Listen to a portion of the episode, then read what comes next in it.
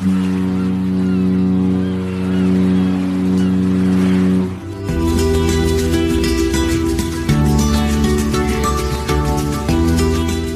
Tricks, der Kreuzfahrt-Podcast.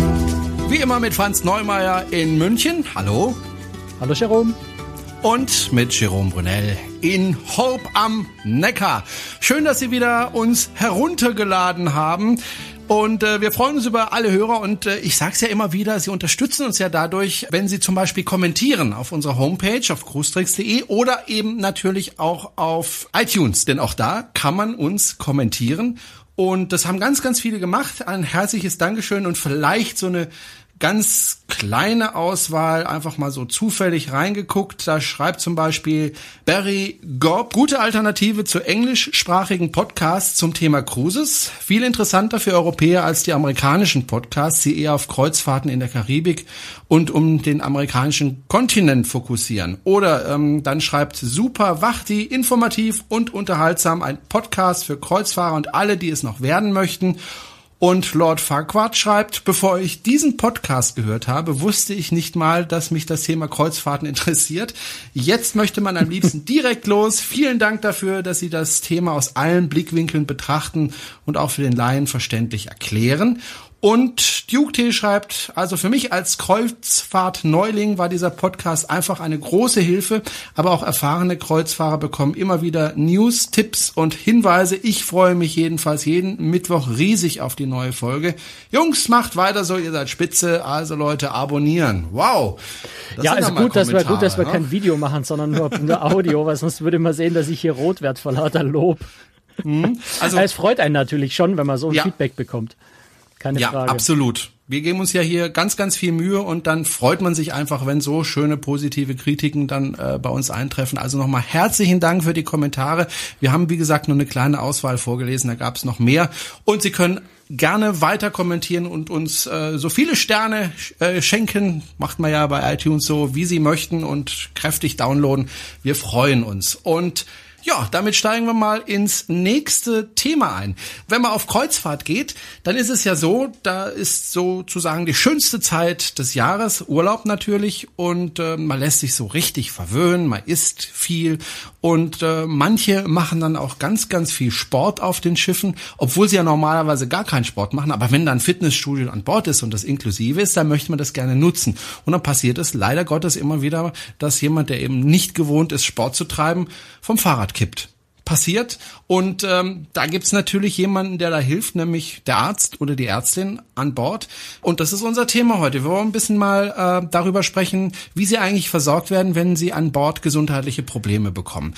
Kommt sowas häufig vor, Franz? Naja, das ist die Frage, wie du häufig definierst. Aber natürlich, mhm. äh, jedes Kreuzfahrtschiff hat äh, einen oder auch bei größeren Schiffen mehrere Ärzte, Krankenschwestern an Bord, hat ein, ein eigenes kleines, oder, ja, auch wieder je nach Schiffsgröße natürlich kleines oder auch größeres Bordhospital, Krankenhaus an Bord. Und die sind schon beschäftigt. Also es ist nicht so, dass die, dass die die Füße hochlegen und, und Däumchen drehen. Und es ist auch nicht so wirklich wie, äh, wie man das vielleicht so in den Traumschifffolgen immer sieht, dass der Bordarzt hauptsächlich in der Sonne liegt und sich mit Passagieren an Deck äh, vergnügt und auf Landgang geht, sondern die sind schon, äh, sind schon beschäftigt, ja. Was sind das eigentlich für Ärzte? Also es sind Mediziner, das ist klar, aber woher kommen die? Das ist natürlich sehr unterschiedlich. Also jetzt gerade bei deutschen Reedereien äh, kann man in der Regel davon ausgehen, dass es deutsche Ärzte sind. Es sind zum Teil sind es pensionierte Ärzte, die äh, jetzt viel Freizeit haben, viel Zeit haben, das zu machen. Äh, sind zum Teil aber auch wirklich niedergelassene Ärzte, denen das Freude macht, denen das Spaß macht und die auch wirklich in ihrer Urlaubszeit äh, vielleicht einfach mal vier Wochen an Bord gehen und tatsächlich dann als Schiffsarzt arbeiten. Grundsätzlich sind es natürlich Allgemeinmediziner, innere Medizin, Chirurgen, also Ärzte, die generell übliche Sachen, die an einem, an, auf einem Kreuzfahrtschiff passieren, versorgen können. Also ein Zahnarzt oder ein Augenarzt wird man da jetzt eher selten treffen.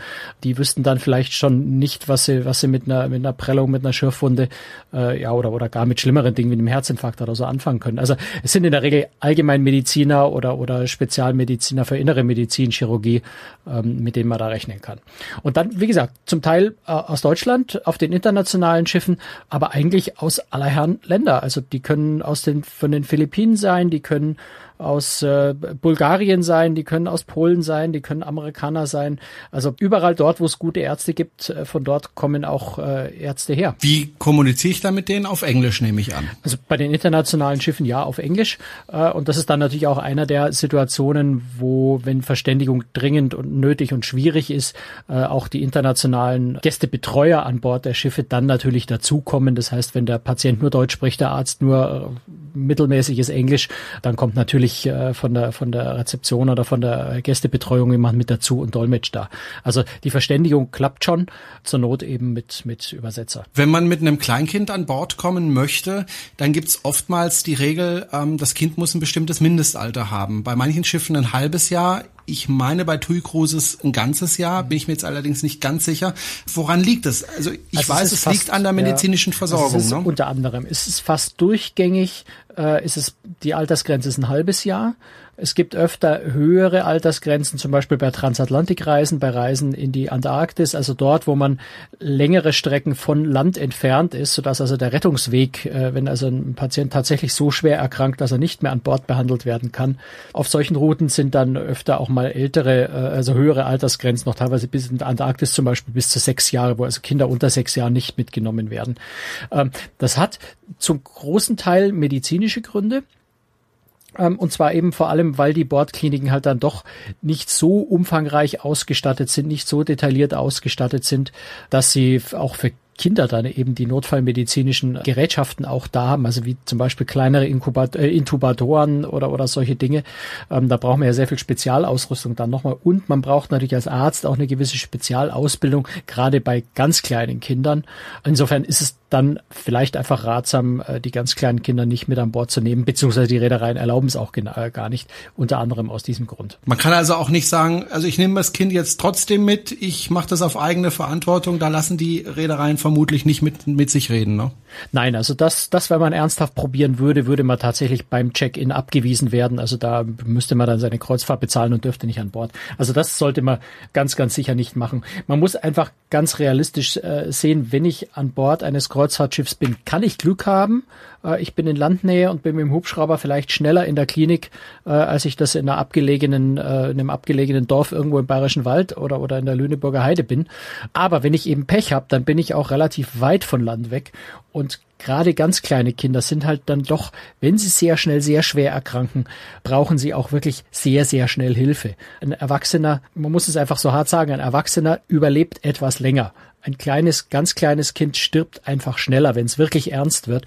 Und wenn man dann zu weit von Land weg ist, der Transportweg zu weit ist, das will, glaube ich, wirklich niemand riskieren. Und deswegen wollen natürlich auch die Reedereien das nicht riskieren und für ihre Patienten, äh, für ihre Passagiere einfach, ja, sozusagen die Verantwortung übernehmen und sagen, nein, wir lassen das von vornherein nicht zu, weil wir wissen, dass es eben zu gefährlich ist. Du hast jetzt schon öfter erwähnt, äh, Hubschrauber-Evakuierung. Nicht jedes Schiff hat ja einen Hubschrauberlandeplatz. Kann man da trotzdem mit einem Hubschrauber evakuieren? Ja, also in den allerseltensten Fällen landet der Hubschrauber tatsächlich auf dem Schiff schon, weil das auf einem schwankenden Schiff was wirklich gefährliches ist. Also in aller Regel fliegen die Hubschrauber über einen über einen bestimmten vorgegebenen Platz äh, am Schiff, äh, eine große Freifläche. Oft ist das vorne am Bug, von wo aus dann äh, eine eine Seilwinde runtergelassen wird und die Passa äh, Passagiere, ja auch Passagiere, aber in dem Fall der Patient, äh, die Patienten tatsächlich äh, mit der Seilwinde in den Hubschrauber hochgezogen werden werden. Das ist äh, die wesentlich weniger gefährliche, äh, gefährliche Angelegenheit, auch wenn es vielleicht für den Patienten äh, auf den ersten Blick etwas ähm, ja, abenteuerlich, luftig. luftig und abenteuerlich wirkt, aber in dem Moment, glaube ich, wo man da tatsächlich äh, mit mhm. Hubschrauber abgeholt werden muss, ist einem das, glaube ich, ziemlich egal. Also wie gesagt, wird eher mit der Seilwinde gemacht und weniger mit mit dem Land, äh, Hubschrauber, der landet, weil das als solches schon eine relativ gefährliche Angelegenheit wäre auf einem fahrenden Schiff. Der Arzt hat aber schon Möglichkeiten an Bord das eine oder andere zu tun. Also du hast ja schon gesagt, die haben ja eine gewisse Grundausrüstung. Ich nehme an, aber Operationen eher nicht. Selbst Operationen sind zum Teil möglich. Also es gibt auf den, gerade auf den moderneren, größeren Schiffen gibt es tatsächlich äh, intensivmedizinische Betreuung. Da gibt es Intensivbetten äh, an Bord, die durchaus äh, so gut eingerichtet sind wie ein kleines Landkrankenhaus. Also durchaus auf einem sehr, sehr hohen Niveau. Ähm, es gibt auch teilweise Operationssäle, wo man jetzt natürlich keinen dreifachen Bypass äh, legen kann oder sowas. Aber für eine Blinddarmoperation oder sowas, wenn es wirklich drauf ankäme, würde das sogar reichen, ja. Also insofern eigentlich eine sehr, sehr gute medizinische Ausstattung. Es kommt dann mehr auf den Arzt natürlich an, der gerade da ist, äh, wie gut der mit solchen Dingen umgehen kann, ob man nur gerade das Glück hat, wenn man Blinddarmdurchbruch hat, dass ein Chirurg mit an Bord ist. Wie gesagt, ansonsten, äh, das entscheidet der Arzt und der weiß ja, was er kann und was er nicht kann, entscheidet der Arzt dann darüber, ob der Patient eben an Land gebracht wird. Sei es per Hubschrauber oder was ich auch schon hin und wieder erlebt habe, äh, dass Patienten dann mit einem mit einem Boot abgeholt werden. Ja, also wenn äh, wenn wenn eine Insel oder ein, äh, das Land nahe genug ist, kann unter Umständen Transport per Boot äh, auch sinnvoll sein. Gerade wenn man es vielleicht ein bisschen längerfristig weiß, wenn ein Patient einen Herzinfarkt hatte, an Bord schon äh, stabilisiert wurde von dem Arzt, also nicht mehr akut äh, lebens, äh, lebensbedroht ist und dann aber einfach in eine Klinik verlegt werden soll, weil man ihn an Bord nicht ausreichend betreuen kann, dann weiß man das langfristig vorher, dann kann man, oder also ja, ein paar Stunden vorher vielleicht. Dann kann man vielleicht zum Beispiel ein, ein Lotsenboot ordern, äh, Habe ich jetzt gerade eben erlebt auf der Oasis of the Seas, wie wir über den Atlantik gefahren sind. Weiß nicht, ob es ein Herzinfarkt war, ich vermute, aber es war jedenfalls ein Patient, der, der äh, nicht über den Atlantik mehr mitfahren konnte. Da haben wir dann in der Nacht vor den Bermudas äh, angehalten. Tatsächlich, ich glaube, fünf Stunden ist das Schiff insgesamt äh, stillgelegen in der Zeit. Ähm, haben also angehalten, das Lotsenboot kam. Der Passagier ist auf der Trage in das Lotsenboot umgeladen worden. Der Arzt hat den Patienten dann auch mit äh, in das Krankenhaus auf den Bermudas begleitet, ist dann mit dem Lotsenboot Lotsenboot wieder zurückgekommen und dann sind wir weitergefahren. Also entweder Hubschrauber oder mit Lotsenboot, wobei Lotsenboot wohl das präferierte ist schon von den Kosten her natürlich, äh, aber auch weil es wahrscheinlich für den Patienten äh, auch, auch schonender ist, gerade wenn ich ihn eben nicht die, die Seilwinde hochziehen muss. Ehemaliger Schulkamerad von mir ist, äh, als er seinen Militärdienst abgeleistet hat, auf einem Schiff von einem Deck aufs andere gefallen, wurde dabei schwer verletzt. Ouch. Da war es dann so, ja, das war bisschen doof also überlebt, alles gut.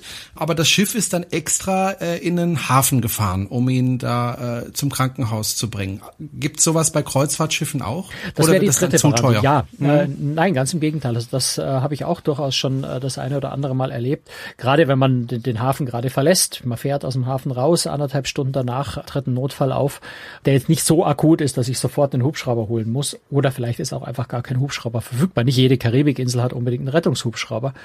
Dann kann es schon sein, dass das Schiff auch einfach mal umkehrt und in den Hafen zurückfährt und der Passagier dort äh, ausgeladen und ins Krankenhaus gebracht wird. Also das sind alle, alle Spielvarianten sind da denkbar. Das ist letztendlich eine Entscheidung, die der Arzt zusammen mit dem Kapitän äh, und, und unter Umständen noch zusammen mit dem Patienten trifft, äh, wie man dann im jeweiligen Einzelfall am besten weiterkommt. Über die Kosten, denn das kostet natürlich was, wenn so ein Riesenpott noch mal anderthalb Stunden zurück zum Hafen fährt. Äh, unterhalten wir uns ein bisschen später. Äh, jetzt machen wir erstmal die kleineren Fälle wenn ich zum Beispiel seekrank äh, bin, dann ist natürlich der Arzt auch Ansprechpartner für mich. Ja. Oder kümmert sich dann die Krankenschwester darum? Also das, das ist eine Sache, die mich immer wieder so ein bisschen wundert. Mit dem Arzt hat man eigentlich bei Seekrankheit oder äh, ja, vor allem bei Seekrankheit eigentlich nichts zu tun. Äh, also das regeln die Krankenschwestern. Teilweise gibt es sogar an der Rezeption, äh, ohne dass man überhaupt medizinisches Personal kontaktieren muss, äh, schon Seekrankheitspillen. Finde ich jetzt persönlich immer so ein bisschen gewagt, weil das sind doch äh, Medikamente, wenn man sich die Packungsbeilage Beilage anguckt, äh, die schon Nebenwirkungen haben, wo man vielleicht doch mit dem Arzt mal äh, über, über Wechselwirkungen sprechen sollte. Aber die werden da in der Regel relativ freizügig verteilt. Auf den meisten Schiffen gibt es kostenlos, manchmal muss halt man sie auch bezahlen. Aber mit einem Arzt spricht man bei Seekrankheit in der Regel nicht, wenn es nicht ganz heftig ist. Und dann gibt's, äh, sagen wir mal, eine Stufe drüber. Ich habe mir irgendwie den Knöchel verstaucht oder habe mir was aufgeschürft dann kann ich natürlich zum Arzt gehen. Genau, das ist dann eigentlich wie wenn du zu Hause auch äh, zu deinem Hausarzt in die Praxis gehst. Das Bordhospital hat Öffnungszeiten. Wenn es äh, besonders akut ist, äh, kann der Arzt natürlich auch gerufen werden. Außerhalb der Öffnungszeiten, dann zahlst du eben den, ja, das was an Land der Sonntagszuschlag wäre, zahlst du dann halt an Bord einen Zuschlag auf seine Leistungen dafür, dass du außerhalb der Sprechzeiten bei ihm behandelt wirst. Aber im Prinzip ist der Arzt immer und jederzeit verfügbar und erreichbar. Sprechen wir mal über die Kosten. Das ist so ein heikles Thema. Äh, ich habe es ja gerade gerade vorhin schon gesagt, wenn das Schiff jetzt umkehren muss, wird's teuer. Oder auch wenn der Hubschrauber kommt, eine Flugstunde mit so einem Hubschrauber ist richtig, richtig teuer. Wer zahlt das? Also den Hubschrauberflug, der Patient, die Arztbehandlung der Patient, das Umkehren des Schiffs, unter Umständen die Reederei. Also ob das äh, dem Patienten in Rechnung gestellt wird, ist dann, glaube ich, äh, ein bisschen eine Ermessensentscheidung. Äh, ich habe persönlich noch nicht gehört, dass es dem Patienten tatsächlich in Rechnung gestellt würde, auch wenn natürlich wirklich äh, relativ hohe Kosten entstehen dabei. Das Entscheidende bei der ganzen Geschichte ist äh, am Ende eine gute Versicherung, die man auf jeden Fall und unbedingt haben sollte, wenn man auf Kreuzfahrt geht. Denn da kann wirklich schon ja eine Kleinigkeit relativ teuer werden. Also auch wenn du sagst, du verknackst dir den, äh, ver, ver, verrenkst dir den Fuß, äh, brichst dir den Arm, die Behandlung ist an Bord dann ja immer eine privatärztliche Behandlung. Also mit einer Krankenkassenkarte von der gesetzlichen Krankenversicherung braucht man dort wirklich nicht ankommen, sondern man ist ja auf einem Schiff mit, ja, fährt unter der Flagge der Bahamas, der Bermudas, äh, unter der panamesischen Flagge, unter der Flagge von Malta. Das sind alles äh, Länder, wo die deutsche Krankenversicherung nicht oder nur sehr, sehr eingeschränkt bezahlt. Und äh, insofern sollte man immer, immer, immer eine Auslandskrankenversicherung, eine Auslandszusatzversicherung haben, die nicht besonders teuer eigentlich ist, die sich aber gerade in solchen Fällen extrem lohnen kann. Also sich da auf die gesetzliche oder erst recht auch auf die private Krankenkasse im Übrigen zu verlassen, ist ein ganz schwerer Fehler. Die Zusatzversicherung fürs Ausland sollte man unbedingt und immer haben. Das ist das eine. Das deckt die Behandlung an Bord ab. Den Hubschrauberflug deckt die Krankenkasse, äh, auch die Auslandskrankenversicherung unter Umständen nicht ab. Das kommt immer ein bisschen auf die Umstände an. Äh, insofern ist äh, sehr, sehr empfehlenswert und sinnvoll auch eine Versicherung für den Krankenrücktransport. Dass man also im Fall des Falles tatsächlich auch die Transportkosten, vor allem dann natürlich in das Krankenhaus nach Hause, äh, erstattet bekommt, die ja auch sehr, sehr teuer sein können, wenn man da mit einem, mit einem Privatjet, meistens macht das in Deutschland der ADAC, es gibt noch andere, aber im Wesentlichen ist der ADAC, der dafür bekannt ist, dann einen eigenen Learjet dahin schickt, um einen nach Hause zu fliegen. Das geht richtig, richtig ins Geld und das möchte wirklich niemand privat bezahlen müssen. Beziehungsweise das kann man dann auch nicht. Also wenn man die Versicherung nicht hat, kann man sich schlicht und einfach nicht leisten, nach Hause zu fliegen. Dann müsste man dann sich in einem Krankenhaus behandeln, wo auch immer man gerade gelandet ist, ob nun in der Türkei oder auf Tuvalu äh, oder äh, auf Jamaika und äh, oder auch in den USA, wo zwar das Krankenhaus richtig gut ist, äh, aber die Kosten so immens hoch sind, äh, dass möglicherweise irgendwann sogar die Grenze erreicht ist, dass die Zusatzversicherung es nicht mehr abdeckt mit. Also insofern ist die Reise, äh, die, die Krankenrücktransportversicherung äh, schon was, was man auf Kreuzfahrt sinnvollerweise immer dabei haben sollte. Und äh, eine Besonderheit gibt es da im Übrigen auch noch, wenn man die abschließt. Man sollte in dem Vertrag vor allem auf eine Formulierung achten, äh, dass nämlich der Krankenrücktransport immer dann bezahlt wird, wenn er medizinisch sinnvoll ist. Die andere Form, die Gegenformulierung würde lauten medizinisch notwendig. Und die Notwendigkeit festzustellen, äh, ist schon eine schwierige Angelegenheit, denn wann ist es nur wirklich notwendig, dass ich nach Hause transportiert werde? Wohingegen medizinisch sinnvoll schon sein kann, wenn ich in einem Land gelandet bin, wo ich die Landessprache nicht spreche und mich nur mühselig mit dem Arzt verständigen kann. Das reicht schon als Kriterium, dass man sagt, das ist medizinisch sinnvoll und ich darf mich auf Kosten der Versicherung nach Hause fliegen lassen. Ist dann in ein heimisches Krankenhaus eben. Also insofern sollte man da genau darauf achten. Es sollte medizinisch sinnvoll formuliert sein in dem Vertrag. Und wie gesagt, diese Rücktra äh, Rücktransport und die Auslandskrankenversicherung, ich rede schon wie Versicherungsvertreter, aber die zwei Versicherungen sind auf einer Kreuzfahrt wirklich sehr, sehr wichtig. Einfach weil man sonst auf immensen Kosten sitzen bleibt, äh, wenn wirklich mal was passiert. Wobei ich wetten könnte mit dir, dass ganz, ganz viele diese Auslandskrankenversicherung und vor allem diese Rücktransportsversicherung nicht haben auf einem Kreuzfahrtschiff. Ich hoffe, dass das nicht so ist, aber ich fürchte, du hast recht, ja. Also, wie gesagt, es ist meine, man, man kann sich einfach, man kann sich einfach nicht sicher sein, wenn ich mir jetzt den Arm breche, wenn ich, wenn ich mir das Knie aufschürfe, äh, wenn ich mir am Strand an einer scharfen Muschel den Fuß aufschneide und es hört nicht auf zu bluten. Das sind überschaubare Kosten. Da wäre ich vielleicht auch mal ein paar hundert Euro los an den Arzt oder an die Krankenschwester oder eben an das Bordhospital, an die Leistungen. Das sind Dinge, an denen geht man jetzt nicht unbedingt pleite. Aber in dem Moment, wo wirklich was Ernsteres passiert, geht's halt richtig ins Geld. Also ich habe gesehen, auf einer, auf einer griechischen Insel äh, war ein, ein Passagier, der, der mit dem, mit dem Mofa gestürzt, also der hat sich am, im Hafen ein Mofa ausgeliehen und oder so, so Motorroller ausgeliehen und der ist gestürzt. Der Mann sah wirklich schlimm aus. Also ich kann jetzt nicht beurteilen, wie schwer seine Verletzungen waren, äh, aber der hat von oben bis unten geblutet. Der Arm sah aus, als wäre er gebrochen, vielleicht auch am Ellbogen irgendwas kaputt. Das sind dann schon Behandlungskosten, die so teuer sind, dass sich eine Versicherung wirklich lohnt. Und die kostet ja nur ein paar Euro. Also die ist wirklich nicht teuer. Wobei in Jamaika im Krankenhaus kann ich es mir auch lustig vorstellen. Was stellst du dir da vor? Och. Behandlung mit Pott.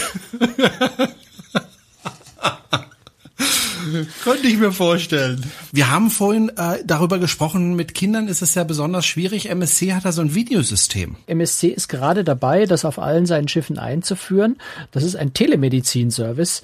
Das heißt, sie haben einen Kooperationsvertrag mit einer, mit einer Kinderklinik in Genua und haben eine, ja, simpel gesagt, eine Videoverbindung. Es ist schon ein bisschen komplexer als das, aber letztendlich können die von jedem ihrer Schiffe, wenn das System mal installiert ist, eine Videoverbindung zu einem Konsulararzt in dieser Kinderklinik in Genua aufbauen und können sich ja eine zweite Meinung holen, Hilfe holen, also wirklich äh, ja Röntgenbilder austauschen, also sich wirklich eben äh, fachkundige kindermedizinische Hilfe von dieser Klinik in Genua holen, egal wo das Schiff gerade ist. Also insofern einfach nochmal eine zusätzliche Sicherheit, eine zusätzliche Möglichkeit, äh, gerade um, um Kinder noch besser behandeln zu können an Bord, finde ich eine sehr schöne Initiative. Inwieweit das andere Reedereien ähnlich haben oder planen, weiß ich nicht. MSC sagt im Moment, sie seien die Ersten, die das in dieser Weise machen. Bist du denn schon mal selber behandelt worden während einer Reise? Ich meine, du bist ja wirklich viel auf Schiffen unterwegs. Du bist quick gesund, aber hast du schon mal Probleme gehabt, gesundheitlicher Art? Also ich habe mir ein einziges Mal äh, Tabletten äh, geben lassen, äh, weil ich äh, ziemlichen Durchfall und, und Erbrechen hatte. Also es war wohl irgendwie so eine Mischung aus Seekrankheit und Noro oder sowas. Mhm. Aber das war Gott sei Dank meine einzige Berührung, meine äh, krankheitsbedingte Berührung mit dem Bordhospital. Unsere Tochter ist schon ähm, mal behandelt worden. Die hat sich auf, auf Steinen oder auf scharfkantigen Steinen so ein bisschen die Füße aufgeschnitten. Das war eine recht blutige Angelegenheit und wir wollten dann doch in Griechenland nicht äh, an Land in ein Krankenhaus gehen sondern sind zurück an Bord gegangen und haben uns dann oder haben sie dann tatsächlich an Bord behandeln lassen, was mhm. äh, also sehr positiv eigentlich war. Also es war eine rumänische Krankenschwester, die extrem gut ausgebildet war, hatte ich den Eindruck, also eine sehr sehr kompetente Frau, die auch so ein bisschen den Arzt liegen gelassen hat. Das war eine ganz witzige Situation. Ich, ich sage jetzt nicht, welches Schiff, dann kann ich das schön erzählen. Es war ein portugiesischer Arzt, der so ein bisschen so, so einen Manjana-Eindruck gemacht hat. Also hat ihn alles nicht so wirklich interessiert. Mhm. Und die Krankenschwester hat also alles gemacht. Also sie hat Antibiotikasalbe aufgetragen und hat äh, Verband drum gemacht und hat dann nur gemeint, also sie ist ja verpflichtet, den Arzt noch kurz dazu zu holen bei solchen Verletzungen. Und dann kam eben der Arzt so in seinen, ja, das waren so Art Badeschlappen, die der anhatte, aber schon so sein, sein grüner grüner Anzug, sein, sein grüner Arztkittel, aber er kam da so angeschlurft, äh, hat sich das so desinteressiert angeguckt, ein bisschen vor sich hingemurmelt, äh, hat ja, ja gesagt und ist wieder davon geschlurft. Äh, und die Krankenschwester hat dann einfach ihren Job weitergemacht und hat den wirklich gut gemacht. Ähm, wir sind da noch zweimal, glaube ich, zum Verband wechseln und nochmal neue Antibiotikasalbe auftragen und sowas hin. Es war an beiden Füßen. Äh, ich habe mir gedacht, das wird, äh, wird eine nette Rechnung. Ähm, war dann wirklich sehr, sehr überrascht, wie am letzten Tag auf unserer Kabine dann eben die Rechnung tatsächlich kam. Und das waren gerade mal 65 Dollar. Also das war, und da stand auch der Arzt witzigerweise überhaupt nicht drauf. Also den hat die, den hat die Krankenschwester, glaube ich, aus Boswilligkeit dann noch unterschlagen. Ähm, und aber wie gesagt, die Versorgung war erstklassig, nicht durch den Arzt, aber die, durch, durch die wirklich gute Krankenschwester.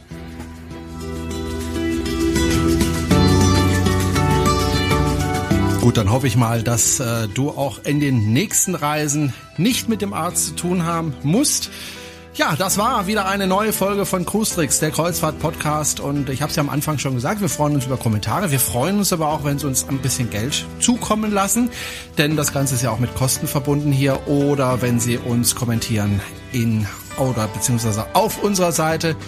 Oder, oder auch mal bei Facebook sharen, die Podcasts. Ja, genau. Uns sharen, uns liken. Ja, wenn Sie uns Teilen mögen, heißt dann, es ja auf Deutsch, ich share. Ja, dann, ich will ja nicht geschoren dann, werden. Und äh, Sie können uns auch liken, also mögen oder ähm, ja, lassen sich was einfallen. Also Sie ja, können uns sogar liken, wenn Sie uns nicht machen. mögen. Ja. Und natürlich weiterempfehlen. Das ist ganz, ganz wichtig. Wir freuen uns wirklich über jeden neuen Hörer, über jede neue Hörerin. Danke fürs Zuhören und wir hören uns genau in einer Woche wieder. Dankeschön, Franz. Tschüss nach Servus, München. Jerome.